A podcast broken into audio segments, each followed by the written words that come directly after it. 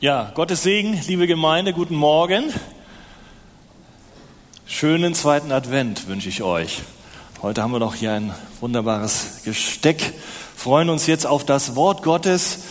Und wenn ihr Kraft habt, dürft ihr mit mir aufstehen. Heute geht es auch um eine Ankunft. Und zwar um die von Esau und Jakob. Jakob trifft seinen Bruder Esau. Wir lesen im 1. Mose Kapitel 33, Vers 1.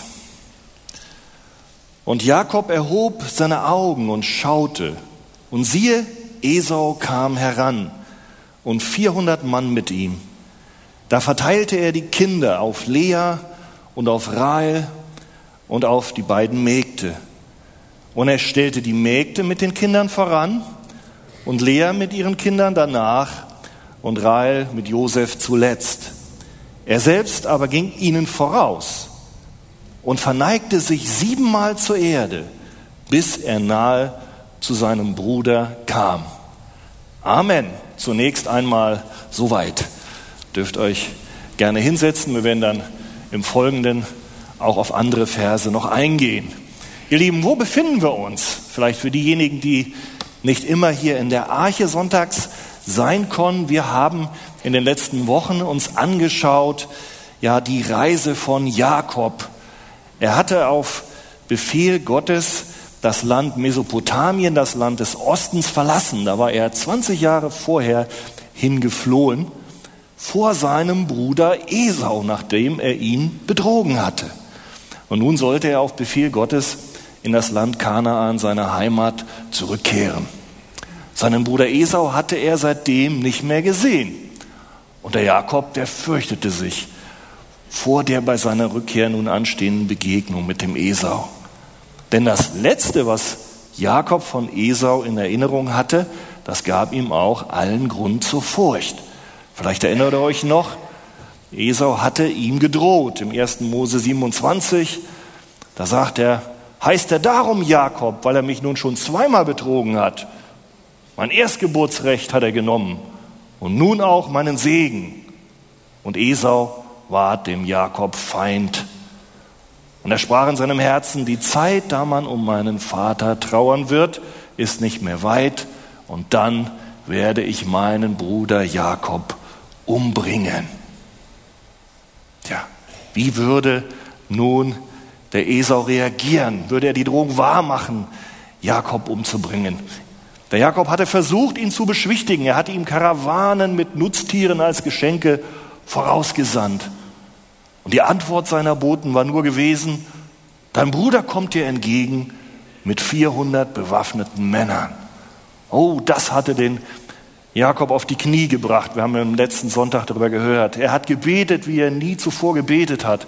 Er hat sich Gott gegenüber berufen auf Gottes Zusage und Verheißungen ihm gegenüber. Er hat ihn um Errettung gebeten. Und Gott ist dann dem Jakob auch begegnet in verschiedenen Erscheinungen. Ihr könnt einmal in Kapitel 32 das nachlesen. Und wir haben gesehen, dass die Fürsorge Gottes, die wir die Jakob erfahren hat, dass die aber nicht nur in erster Linie darauf abgezielt hat, dem Jakob jetzt die Begegnung mit Esau zu ersparen, ihm alle Probleme wegzunehmen. Nein, Gott hat alle Umstände in Jakobs Leben benutzt, auch seine Angst und gelenkt, um den Jakob zu formen.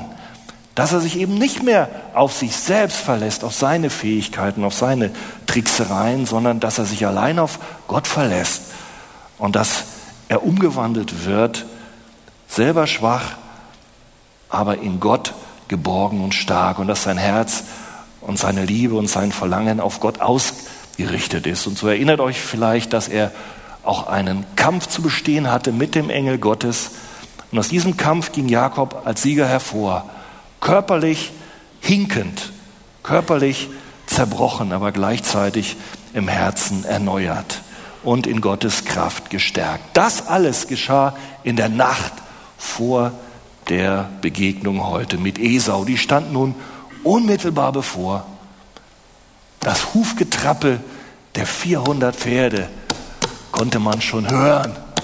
Oh, Und Jakob, was macht er? Er verteilt seine Kinder auf seine Frauen und Mägde und schickt die Mägde voran oder stellt sie voran, die ihm ja nicht am nächsten standen. Und Rahel und Josef ganz zum Schluss, die hatte er besonders lieb und da dachte er, wenn der Esau mir jetzt ganz böse begegnet, da haben die noch die größten Chancen abzuhauen und ihr Leben zu retten.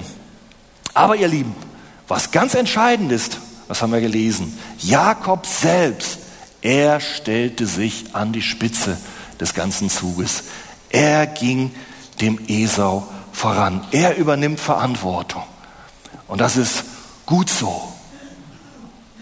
Und wir sehen, die ganzen Gottesbegegnungen, die Jakob gehabt hatte, die nahmen diese Verantwortung nicht weg, sondern die bereiteten ihn darauf vor, seinem Bruder Esau entgegenzutreten. Und ihr Lieben, so ist es auch oft doch auch mit uns. Wir haben wunderbare Erlebnisse mit Gott, Stunden der Freude im Gebet, im Gottesdienst. Aber dann kommt der raue Alltag, kommen die Herausforderungen und Schwierigkeiten. Und auch bei uns sind diese Zeiten, wo wir hier zusammen sind, Zeiten der besonderen Freude mit Gott, nicht dazu da, dass sie uns den Alltag ersetzen oder dass sie dazu dienen, dass wir fliehen aus der Verantwortungsübernahme. Nein, sondern dass wir als Männer und Frauen dort auch als Christen unseren Mann und unsere Frau stehen. Und so machte es Jakob. Er lief Esau entgegen und siebenmal beugte er sich zur Erde. Er warf sich also fast hin. Siebenmal. Das ist irgendwie überraschend. Ja, so begrüßte man nämlich damals einen Stammesfürsten. Eigentlich begrüßte dort ein Untergebener, dort einen angesehenen Herrn. Und war es dann nach der Verheißung nicht gerade umgekehrt, dass doch der Jakob, der jüngere Bruder, derjenige war, dem die Vorrangstellung eingeräumt worden war? Darum ging es doch gerade in dem Segen. Und da hatte auch sein Vater ihn dann damit gesegnet, Völker sollen dir dienen, Jakob, und sei du Herr über deine Brüder, und vor dir sollen sich niederbeugen die Söhne deiner Mutter. Und jetzt war es doch genau umgekehrt. Wie haben wir denn das zu verstehen? Hat Jakob da Fehler gemacht? Hat er da versagt, Mist gebaut? Ich denke, die Antwort ist anders. Jakob verzichtet auch hier, wenn er seinem Bruder begegnet, nicht auf die Verheißungen Gottes, die über seinem Leben liegen. Aber, und das kennzeichnet den Jakob ganz im Unterschied zum Esau, er ist sich der ewigen Perspektive bewusst, für die er lebt und die auch diese Verheißung auch widerspiegelt. Er ist eben nicht auf den kurzfristigen Vorteil, den Genuss des Augenblicks gerichtet. Ihm geht es nicht darum, jetzt durch Tricksereien, jetzt möglich auf der Erde, möglichst viel Reichtum zu erwerben mit unlauteren Mitteln. Nein. Und so gibt Jakob in diesem Moment der zeitlichen Begegnung seinem Bruder Esau den Vortritt. Und er ehrt ihn und verneigt sich. Und bestimmt hat er das auch in dem Bewusstsein getan, dass er damals seinem Bruder Esau auch ganz schön viel böse Dinge angetan hatte. Wir haben darüber gesprochen. Natürlich war er der von Gott gesegnete Bruder, dem die Verheißung galt. Aber die Art und Weise, wie Jakob dann damals zusammen mit seiner Mutter durch Betrügereien versucht hatte, dieses Vorrecht der Verheißung Gottes zu behalten und umzusetzen, hat er seinen Vater belogen, seinen Bruder betrogen anstatt doch auf das Eingreifen des allmächtigen Gottes zu vertrauen. Denn der hatte es ja schließlich gesagt, nein, er hatte durch, durch Schuld und durch Lüge und Tricksereien versucht, selber nachzuhelfen. Da hatte Jakob Schuld auf sich geladen, auch Esau gegenüber. Aber ihr Lieben, habt ihr gemerkt, jetzt macht es Jakob anders, nachdem er auch Begegnungen mit Gott gehabt hat. Jetzt erniedrigt er sich für den Augenblick vor Esau im Bewusstsein und im Vertrauen darauf, dass der allmächtige Gott für ihn streiten wird. Dass Gott selbst einen guten Ausgang schaffen wird und dass letztlich Gott selbst seine Verheißung an ihm erfüllen wird und er erhoben sein wird mit seiner Nachkommenschaft über Esau und über dessen Nachkommen, über alle anderen Völker, die in der Umgebung lebten. Und ihr Lieben, ich denke, da können wir auch etwas daraus lernen. Wie gehen wir mit solchen Herausforderungen um? Ziehen wir auch oder ziehen wir, anders als Jakob, menschliche Ehre und Reichtum der langfristigen göttlichen Perspektive vor? Kurzfristige Vorteile, Ansehen, Gewinn? Dem Leben eines Christen? Nein, ihr Lieben, für Jakob war klar und auch für uns, wir dürfen unsere Freude und Erfüllung doch in Gott selbst finden, nicht in den Umständen unseres irdischen Lebens. Wir dürfen immer mehr in das Ebenbild Jesu verwandelt werden. Wir dürfen Gott immer mehr vertrauen. Und wir dürfen ihn dadurch ehren, unabhängig vom Auf und Ab des Lebens. Jakob erniedrigte sich und er musste auch erniedrigt werden. Vielleicht habt ihr, die ihr in den Hauskreis geht, da ein bisschen mehr Möglichkeit, das näher zu betrachten. Es ist eigentlich ein Muster, was wir in der Bibel sehen, dass Gott auch durch Erniedrigungen, durch Demütigungen, durch Zerbruch Menschen vorbereitet, die er später erhöht, die er später zu einem Leiter des Volkes, zu einem Leiter der Gemeinde macht. Das war bei Petrus nicht anders. Was für ein Versagen. Total zerbrochen, erniedrigt, hat geflucht, ich kenne Jesus nicht. Und dann musste ihn Jesus wieder zusammensetzen und dann war er irgendwann bereit, das war eine Vorbereitung für seinen Dienst als Leiter. Paulus genauso, der hat die Christen verfolgt, der hat sie umgebracht. Und auch Jesus, ihr wisst das, er, der in göttlicher Gestalt war, erniedrigte sich selbst, wurde gehorsam bis zum Tod am Kreuz. Und darum hat Gott ihn auch erhöht. Also ihr Lieben, sei nicht traurig, wenn du auch hier durch Erniedrigung gehst. Das ist eine Schule Gottes, in der Jakob sich befand. Viele Männer Gottes und auch Jesus selber lernte an dem, was er litt, Gehorsam. Das ist ein Geheimnis. Gehen wir weiter. Siebenmal beugte sich der Jakob vor seinem Bruder bis zur Erde, voller Anspannung, immer noch ungewiss, ob er jetzt direkt sein Schwert ziehen würde oder nicht. Lesen wir weiter, was geschah. Vers 4 könnt ihr gerne eure Bibel mit aufschlagen und betrachten. Wie war die Reaktion? Da lief ihm Esau entgegen, umarmte ihn, fiel ihm um den Hals, küsste ihn und sie weinten. Als aber Esau seine Augen erhob, sah er Frauen und Kinder und sprach, gehören diese dir? Er sagte, ja, es sind die Kinder, mit denen Gott deinen Knecht begnadigt hat. Da tragten die Mädchen hinzu und die Kinder und verneigten sich. Auch Lea kam mit ihren Kindern, sie verneigten sich. Danach Josef mit Rahel, auch sie verneigten sich. Und er fragte, was willst du mit dem ganzen Heer, dem ich begegnet bin? Jakob antwortete, ich wollte Gnade finden in den Augen meines Herrn. Esau antwortete, ich habe genug, mein Bruder, behalte, was du hast. Jakob antwortete, oh nein, habe ich doch Gnade gefunden vor deinen Augen, so nimm doch das Geschenk von meiner Hand. Denn deshalb habe ich dein Angesicht gesehen, als sähe ich das Angesicht Gottes. Denn du warst so freundlich gegen mich. Nimm doch meinen Segen, der dir überbracht wurde. Nimm ihn an, denn Gott hat mich begnadigt. Und ich habe in allem genug. So drang er in ihn, dass er es annehmen sollte. Was für ein Wiedersehen. Da lief Esau ihm entgegen, umarmte ihn, fiel ihm um den Hals, küsste ihn und sie weinten. Was für eine Überraschung eigentlich. Was für eine Begegnung so voller liebevoller Emotion, Zärtlichkeit, Hingabe. So anders als Jakob und vielleicht du und auch ich es nach den Vorzeichen der Geschehnisse hätten erwarten können. So bin ich mir sicher, sind sich die Brüder noch nie begegnet in ihrem gesamten Leben.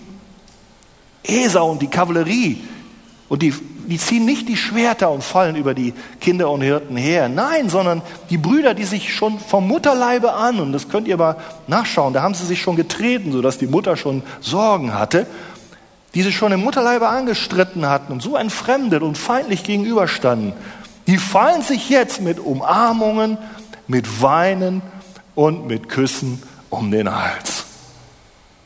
Das beeindruckt mich.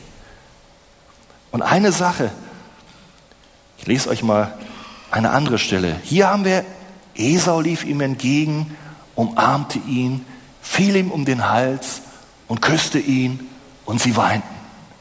Jetzt eine Stelle aus Lukas 15, Vers 20. Und er machte sich auf und ging zu seinem Vater. Als er aber noch fern war, sah sein Vater den Sohn und wurde innerlich bewegt und lief ihm entgegen und fiel ihm um seinen Hals und küsste ihn. Wisst ihr, wo dieser Vers steht, woraus der stammt? Stammt aus der Begegnung des Vaters mit dem verlorenen Sohn. So eine Herzlichkeit. Die gleichen Worte werden beschrieben. Und diese Parallele macht die Reaktion Esaus für mich noch beeindruckender und großartiger. Und auch Jakob, der war wirklich platt, sagt man mal. Aber nicht nur platt, er erkannte, bei wem er sich zu bedanken hatte. Er wusste ganz genau, hat er selbst es gemanagt, dass Esau so reagiert hat mit seinen vielen Karawanen und Geschenken? Was denkt ihr? Nein, bestimmt nicht. Diese Geschenke wollte Esau ja gar nicht haben. Die spielten bei seiner Reaktion gar keine Rolle. Lag der Grund denn in Esau selber? Der hat sich entschieden, dass er jetzt plötzlich so freundlich ist, wo er vorher immer eigentlich ihm nur ja, ans Leder wollte. Ja? Aber Jakob wusste, wer eigentlich hinter der für alle doch so unerwarteten und, und eigentlich undenkbaren Verhaltensweise des Esau stand. Und wir haben es eben gelesen, Vers 10 hier in Kapitel 33. Jakob antwortete, nimm doch das Geschenk an von meiner Hand, denn ich habe dein Angesicht gesehen, als sehe ich Gott. Als sehe ich Gottes Angesicht. Denn du warst so freundlich. Jakob sieht in ihm gegen aller Erwartung so freundlich zugewandten Angesicht des Bruders das Angesicht Gottes. Das heißt, das Werk Gottes, der ihm die Verheißung gab, der Gebete erhört, und der die Herzen von Menschen lenkt wie Wasserbäche, sodass sie Dinge tun, die sie eigentlich vielleicht sonst nicht tun. Und der auch das Herz Esaus zum Guten gelenkt hat. Jakob merkt es gar nicht, aber ja, äh, Esau merkt es selbst gar nicht, aber Jakob weiß ganz genau, Gott ist der tiefere Grund dafür, dass sein Bruder ihm wieder aller Erwartung so wohlwollend begegnet. Und so sagt er nicht nur in der Nacht zuvor beim Ringen mit den Engeln, ich habe Gott von Angesicht zu Angesicht gesehen und meine Seele ist errettet worden, sondern auch hier sagt er, ich habe Gottes Angesicht gesehen in den Umständen, Gottes Hand, Gottes Macht, Gottes Fürsorge und nicht Edlau, Esaus edler Charakter oder Jakobs eigene tolle Ideen mit seinen Tierkarawanen, die waren ursächlich dafür, dass Jakob hier diese Freundlichkeit erfährt. Und ihr Lieben, das ist wichtig, dafür gibt Jakob Gott allein alle Ehre und Dank. Das sagt er. Und auch für seine Familie, und da sehen wir, dass, dass Gott schon an Jakob gearbeitet hat, die er ja dem Esau vorstellt, wir haben es gelesen. Auch dafür gibt Jakob allein Gott die Ehre. Er heftet sich das nicht als Selbstverständlichkeit an oder als Verdienst.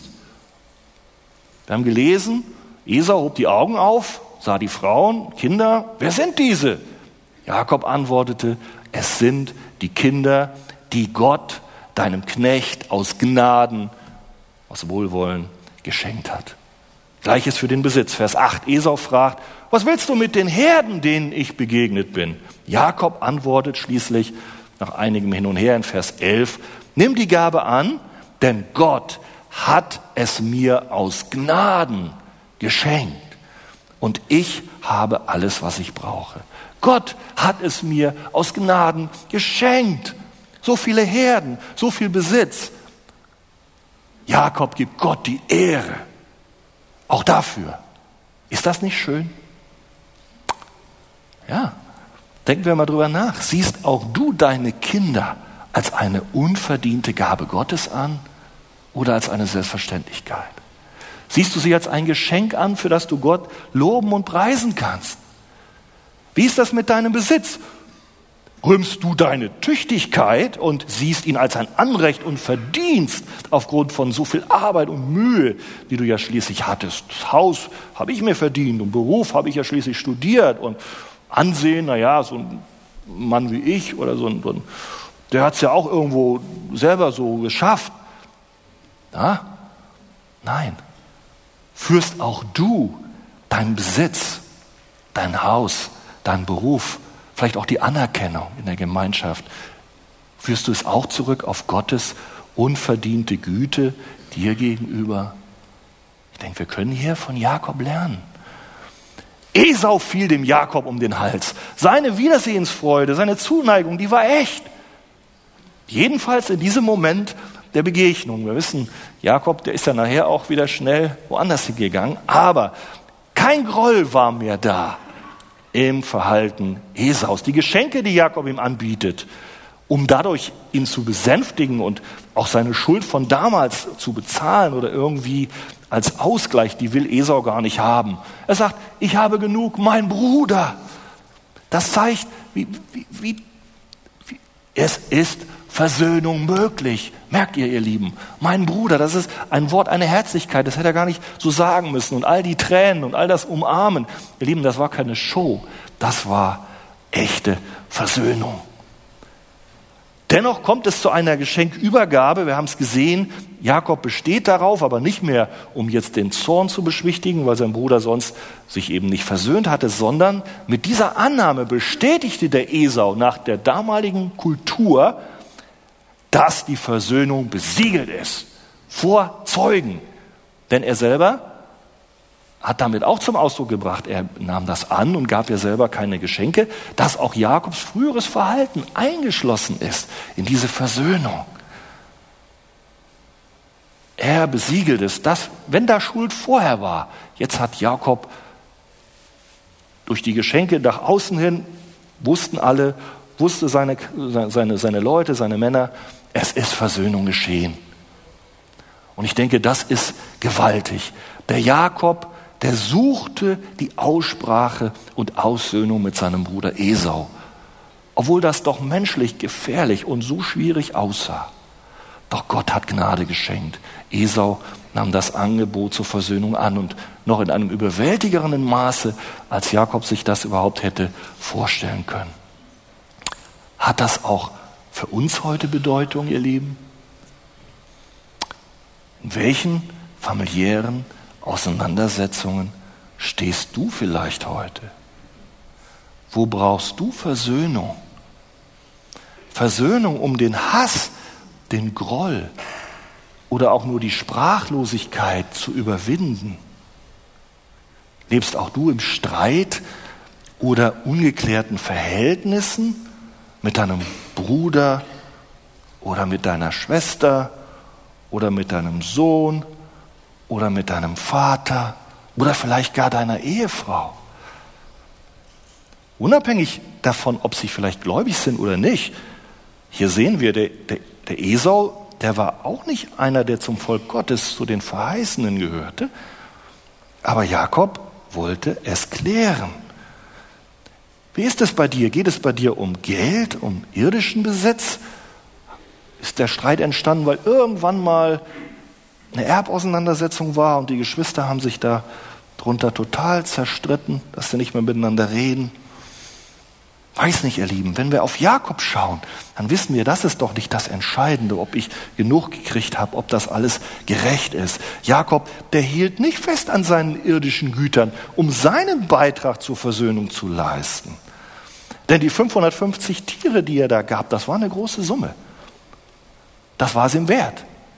Jakobs Herz war auf die Nachfolge Gottes, auf, auf seine Verheißungen gerichtet. Das, und das ist in erster Linie geistlicher Art. Und das sind auch unsere Ziele. Lebt im Frieden mit jedermann. Vielleicht bist du heute hier und sagst, ja, Versöhnung, aber bei mir ist es noch ein Schritt vorher. Ich brauche erstmal Versöhnung mit Gott. Ich bin eher einer, der wie Jakob von früher ist, der sich versucht, mit allen möglichen Tricks alleine durchs Leben zu schlagen, ohne dass ich mich eigentlich, was so mein Herz und meine Ziele angeht, wenn ich ganz ehrlich bin, ja, Gott total hingebe oder ihn von Herzen liebe. Ihr Lieben, das ist auch wichtig, dass du so eine Frage stellst. Denn die Versöhnung mit Gott, das ist die allerwichtigste Versöhnung, die du und ich als Mensch auf dieser Welt brauchen. Wenn du erkennst, dass du Versöhnung mit Gott brauchst, dann gibt es eine Möglichkeit. Eine, die Gott selbst uns weist. Dann schaue auf Jesus Christus. Er der vollkommene und allein sündlose Sohn Gottes. Der hat ein weit größeres Opfer gebracht als Jakob mit seinen vielen Tieren und du und ich es mit allen möglichen Dingen je hätten tun können. Und auch die Gefahr, in der wir Menschen uns befinden, weil wir eben alle, alle gegenüber den Geboten unseres Schöpfers gesündigt haben, die ist viel größer als die Gefahr, der sich Gott wegen seines Versagens der sich Jakob wegen seines Versagens damals dem Esau gegenüber entgegensah. Die Gefahr ist viel größer, die, der wir stehen, als die Gefahr, in der Jakob stand aufgrund des, das, was vorgefallen war zwischen ihm und Esau. Denn die Gefahr ist, dass unsere Sünden uns vom heiligen Gott trennen und wir sind da alle gleich. Gott ist so vollkommen, der lässt sich diese Ungerechtigkeiten der Menschen nicht gefallen. Da kommen wir nicht mit durch. Da ist nicht nur an Mord zu denken, sondern auch Neid, Unehrlichkeit, Leblosigkeit, Jähzorn, natürlich auch ehebrecherisches Verhalten, Machtgier, Geldgier. Aber wir alle merken doch oft, wir, wir suchen uns. Selbstsucht, Geltungssucht. Gott wird uns dafür richten. Er, der Heilige, kann das nicht tolerieren. Und wir brauchen, du und ich, wir brauchen Versöhnung mit Gott. Denn Gott wird uns einmal dafür zur Rechenschaft ziehen. Und dann wird es ganz schlecht ausgehen, wenn wir nicht mit ihm versöhnt sind. Und, und ich denke, du und ich, die meisten wissen, mit, mit einem Geschenk einer großen Summe Geld, wie damals Jakob mit der Tierkarawane, oder auch mit anderen mehr oder weniger guten Werken, da, da können wir mit Gott diese Versöhnung nicht erkaufen. Da können wir uns nicht mit Gott versöhnen. Ohnehin können wir das nicht tun. Aber ihr Lieben, darum gibt es das Kreuz. Gott hat das getan. Gott hat den Weg der Versöhnung bereitet und geschaffen. Denn so hat Gott die Welt und die Menschen geliebt, dass er seinen einzigen Sohn Jesus gab, damit jeder, der an den glaubt, nicht verloren geht, sondern ewiges Leben hat. Wer an Jesus glaubt, wird nicht gerichtet, ihr Lieben. Seht ihr, da kann man bestehen in diesem letztlichen Gericht vor Gott. Und Römer 5 beschreibt das so wunderbar. Gott erweist uns seine Liebe zu uns darin, dass Christus, als wir noch Sünder waren, und das sind wir doch alle, ich habe das eben aufgezählt, dass Christus für uns gestorben ist. Vielmehr nun, da wir durch sein Blut gerechtfertigt sind, werden wir durch ihn, durch Jesus vom Zorn gerettet werden. Denn als wir Feinde waren, wurden wir mit Gott versöhnt. Ja, haben wir es. Versöhnung mit Gott wie durch den Tod seines Sohnes. Und dann schließt er ab in Vers 11, so rühmen wir uns auch jetzt Gottes durch unseren Herrn Jesus, durch den wir auch jetzt Versöhnung empfangen haben. Wie wunderbar ist das. Die Versöhnung mit Gott schenkt er uns durch die Gabe seines Sohnes Jesus Christus. Und daran darfst auch du Anteil haben, wenn du darauf vertraust, dass Jesus gekommen ist, der sündlose Sohn Gottes, um an deiner Stelle ja alle Gerechtigkeit zu erfüllen, was wir nicht schaffen und an deiner Stelle auch das Gericht zu erdulden, was uns wegen unserer Sünde von Gott trennt. Ist das nicht ein wunderbarer Akt der Liebe Gottes dir gegenüber? Denk doch darüber nach. Das ist doch eigentlich noch ein viel größerer Akt der unverdienten Liebe, als wie hier Jakob sie empfing, weil das Esau ihn jetzt freundlich begegnete und verschont hat. Darum darfst du dich auch wie Jakob freuen. Du darfst Gott danken dafür. Komme zu Jesus, wenn du Versöhnung mit Gott brauchst. Und das ist auch ein Schlüssel, wenn du Versöhnung suchst mit deinem Bruder. Vielleicht sagst du, ich schaffe es nicht, innerlich loszulassen, ihn um Vergebung zu bitten. Oder ihm auch selber zu vergeben. Komm auch du zu Jesus. Er verändert dein Herz. Er gibt dir die Kraft, er erneuert dich durch seinen Geist. Schau das Leben Jakobs an. Gott ist ihm begegnet. Er hat ihn zerbrochen. Als Jakob hat sich ihm dann auch ausgeliefert, hingegeben. Er hat zu ihm gebetet. Und dann konnte er dem Esau begegnen, nicht mehr in seiner Kraft, da konnte der das nicht. Und du kannst auch nicht vergeben in deiner Kraft, aber in der Kraft des Heiligen Geistes. Jakob ging im Vertrauen Gottes den Weg in Richtung seines Bruders. Er hatte es nicht im Griff, wie es ausgehen wird, aber er vertraute Gott. Und so darfst es auch du tun, wo du vielleicht schon 10, 15, 20 oder 25 Jahre oder noch mehr Unversöhnlichkeit erlebt hast. Vielleicht von deinem Bruder gegenüber oder du hast dich auch damit abgefunden. Ihr Lieben, der letzte Punkt. Vers 12. Esau sprach, lasst uns aufbrechen und gehen ich will neben dir herziehen. Er aber antwortete, mein Herr, du weißt, dass die Kinder noch zart sind. Dazu habe ich doch hier säugende Schafe und Kühe bei mir. Wenn die einen einzigen Tag übertrieben würden, so würde mir doch die ganze Herde sterben. Oh, mein Herr möge doch sein Knecht vorausgehen. Ich aber will gemächlich hinten an nachfolgen wie eben das Vieh vor mir her und die Kinder gehen können, bis ich dann zu meinem Herrn nach Seir komme. Da sprach Esau, so will ich dir doch einige von meinen Leuten bei dir lassen. Aber er sprach, wozu das, wenn ich nur Gnade finde vor den Augen meines Herrn? So kehrte Esau am gleichen Tag wieder nach Seir zurück. Jakob aber brach auf nach Sukkot und baute sich dort ein Haus und richtete für seine Herden Hütten Daher wurde der Ort Sukkot genannt. Und Jakob kam wohlbehalten bis zu der Stadt Sichem, die im Land Kanaan liegt, nachdem er aus Padam gekommen war.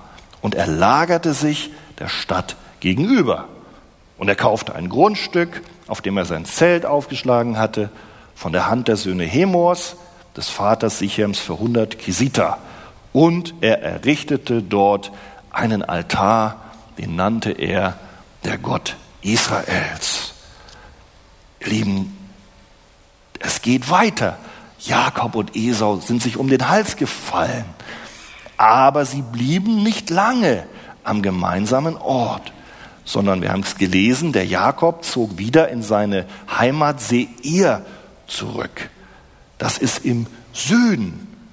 Und dann haben wir gehört, der Jakob, der zog eine andere Strecke. Der zog nach Sukkot und dann nach Sichem. Das ist ja, Richtung Norden und Westen.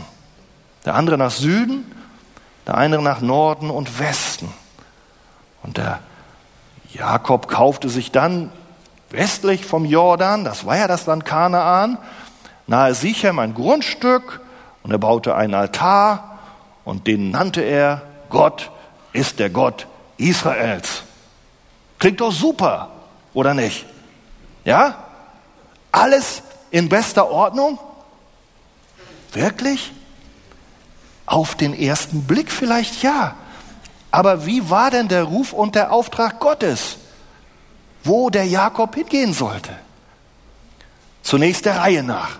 Sollte er nach Seir ziehen, mit dem Esau. Das war ja das, was Esau wollte. Der hat ihn ja richtig bedrängt. Komm mit mir, mein Bruder, jetzt haben wir uns doch wieder versöhnt. Komm mit mir nach Seir. Das ist nicht in Kanaan, im verheißenen Land, das ist draußen, südöstlich. Der Esau hatte dieses Land seiner Heimat verlassen. Und jetzt lud er Jakob ein, da mitzukommen. Oh Mann, nee, das ist nicht gut. Das war gut, dass der Jakob da nicht mit hingezogen ist. Ne? Das verstehen wir. Das war ja nicht sein, seine Verheißung, das war nicht sein Ruf und auch nicht der Auftrag Gottes. Natürlich haben wir gemerkt, der druckste so ein bisschen rum gegenüber seinem Bruder. Am Anfang dachte er, na ja, und ich kann nicht mit dir ziehen, die, die, die, die, die Kinder sind zu langsam und das Vieh. Und später suchte Ausreden, sagte dann noch, na ja, ich kann dir ja hinterherkommen. Und denken wir, na ja, hat er ihn irgendwie getäuscht? Er sagt doch schließlich, ich komme irgendwann. Naja, er brachte es auf jeden Fall nicht übers Herz, seinem Bruder, der ihn so herzlich empfangen hatte, offen diese Bitte abzuschlagen, weil er ihn nicht beleidigen wollte. Und ich denke, da finden wir auch die Lösung. Die Antwort Jakobs, die war in der damaligen Zeit so eine ausweichende Antwort der damaligen Höflichkeit geschuldet. Man weist so eine Bitte nicht offen zurück, sondern man redet im Grunde drumherum und schiebt es auf später auf. Aber der Gegenüber, der weiß dann eigentlich schon, dass die tatsächliche Erfüllung eigentlich unsicher ist. Das meint man nicht so. Also im Orient, hier in Deutschland geht man vielleicht immer direkt zum Punkt. Und in manchen Kulturen, das merkt ihr, da wird immer, ja, man redet so und dann, ja, Gut, das sagen zumindest einige Kommentatoren. Ihr müsst selber wissen, was ihr davon hält. Aber es war richtig, Jakob, dass er nicht nach Seher ging, denn das hätte ja dazu geführt, stellt euch das vor, seine Leute und Esos Leute, die hätten sich natürlich wieder verheiratet, die hätten sich wieder vermischt. Und das war ja nun gerade nicht die Sache. Der Esau hatte ja nun gerade sein, seine Segen verkauft für einen Teller Suppe. Der war eben nicht der Sohn der Verheißung, gehörte nicht dazu. Okay, weiter. Wohin ging denn der Jakob? Nach Sukkot und Sichem. Sollte er dahin? Ja, Sichem war zumindest Kanaan. Oh, nicht schlecht, war schon Kanaan. Aber er sollte doch eigentlich woanders hinziehen. Und zwar nach Bethel. Das liegt auch in Kanaan. Ein Stückchen weiter. So sagt Gott es ausdrücklich. Wenn wir mal ein bisschen weitergehen, in Kapitel 35, Vers 1, da kommen wir bestimmt noch hin, dann sagt Gott da zu Jakob, mache dich auf und ziehe nach Bethel und wohne dort und errichte dort einen Altar dem Gott, der dir erschienen ist, als du vor deinem Bruder Esau flohest. Bethel, das war der Ort, wo alles losging, die Reise, die Flucht, wo der Jakob abhauen musste, nur ein Stab in der Hand wo ihm dann die Himmelsleiter, wir haben es gehört, wo Gott ihm da erschien, wo er seine erste Gottesbegegnung hatte. Und so war dieses Gebot nicht neu, nach Bethel zu ziehen, denn damals, als Gott ihm erschienen war zum allerersten Mal und ihm seine Verheißungen offenbart hatte, da war das in Bethel geschehen. Und nachdem Gott ihm das alles dann gesagt hatte, was er alles für ihn tut und was alles, ja, jetzt auf ihm liegt, der Segen Abrahams liegt jetzt auf Jakob. Und dann hatte Jakob, der kannte damals Gott noch nicht so, hatte damals geschworen, hat gesagt, wenn du mich wirklich wie versprochen, ich sage es jetzt so ein bisschen freier, in der ganzen Zeit, jetzt wo ich da weg muss, zu meinem Onkel Laban, ins Exil, wenn du mich da nicht verlässt, wenn du mich da beschützt und wenn du mich auch wieder zurückbringst in die Heimat meines Vaters, dann will ich dir hier an dieser Stelle, hier in Bethel, ein Haus bauen denn dann, dann, dann hast du dein Versprechen gehalten. Dann will ich dich ehren und dir sogar den Zehnten geben. Könnt ihr nochmal nachlesen, 1. Mose 28 steht das. Das war sozusagen ein Schwur, ein Versprechen, Gott so zu danken und Ehre zu erweisen, wenn sich denn die Verheißungen Gottes tatsächlich erfüllen sollten, dass er eben gesund zurückkommt und Gott ihn während der ganzen Reise beschützt. Und jetzt frage ich euch, hat Gott denn nun sein Wort gehalten und seine Verheißungen an Jakob erfüllt? Ja, einige nicken, ja natürlich. Und was hat Jakob gemacht? Ja, der hatte sich auf den Weg nach Bethel gemacht. Das stimmt schon, die Richtung war schon nicht schlecht. Aber dann war er erstmal in Sukkot stehen geblieben. Denn das Vieh und die Kinder waren ja schließlich müde. Und dann war er auch einige Zeit weitergezogen, ja, ein Stückchen weiter Richtung Bethel, aber nicht nach Bethel, sondern der war in Sichem stehen geblieben. Das war eine attraktive Stadt. Auf dem Weg. lag da so richtig an zwei Handelskreuzungen und da konnte man gut leben. Wahrscheinlich gut auch Vieh verkaufen.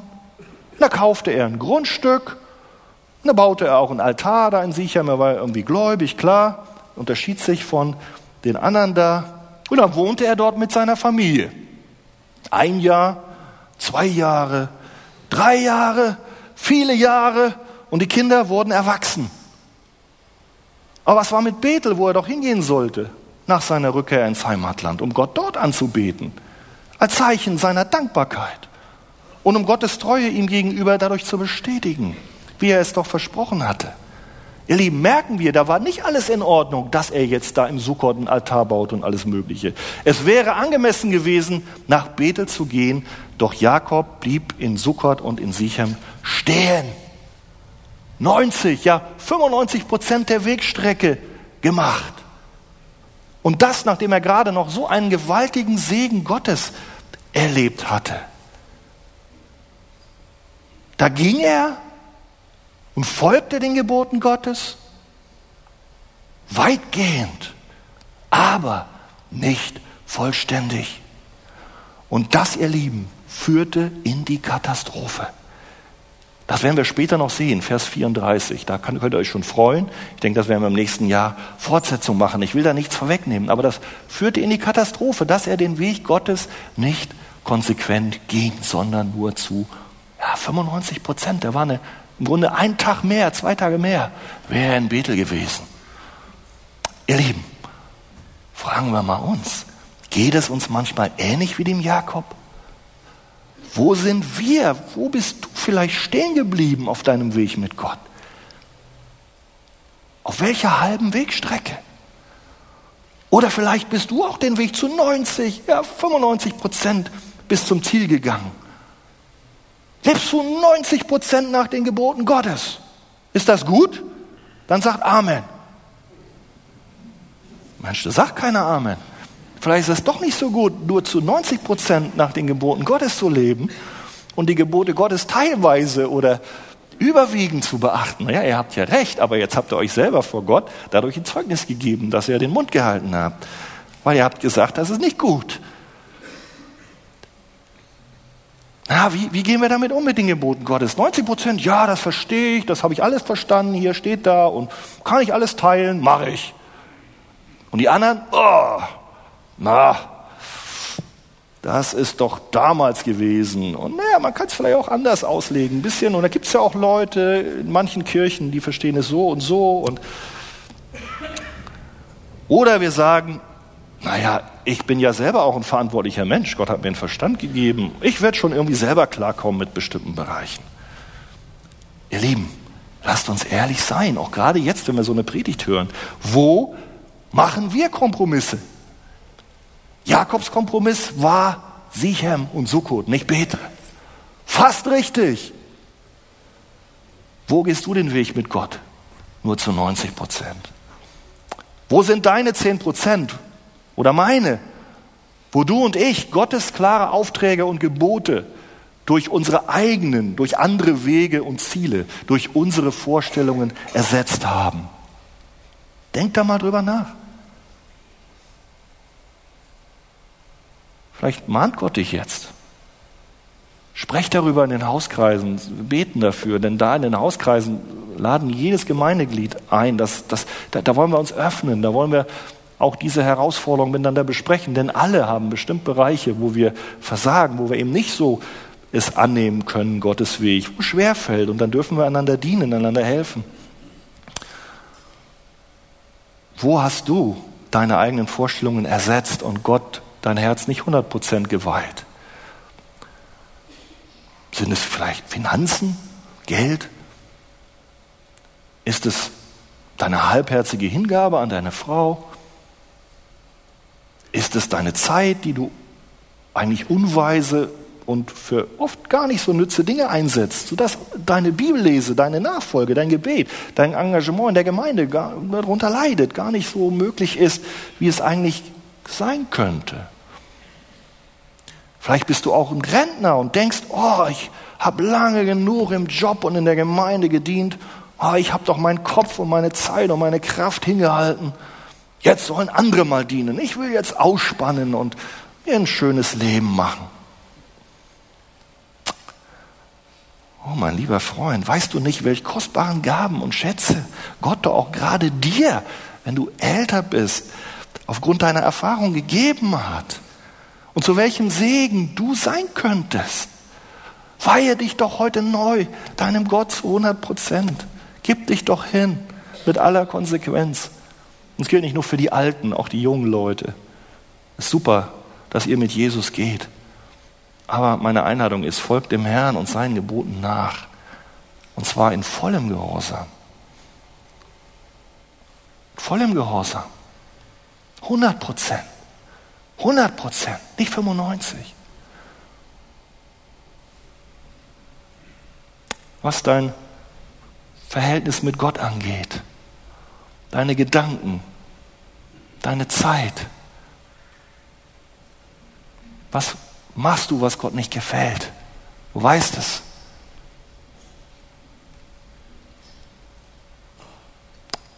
Gott war doch so großzügig zu uns. Wir haben doch so eine Fürsorge Gottes erlebt. Nicht nur der Jakob, sondern auch du und ich in so vielen Bereichen unseres Lebens, so, sodass unsere Reaktion doch eigentlich nur sein kann, ja, ja, ich will Gott danken, ich will Gott vollständig vertrauen, ich will ihm von Herzen nachfolgen, ich will Gott loben und preisen, ihr Lieben. Und das wollen wir gerade jetzt tun, wenn wir im Abendmahl an das größte Geschenk denken, das der lebendige Gott dir und mir gemacht hat, nämlich seinen Sohn Jesus Christus. Amen.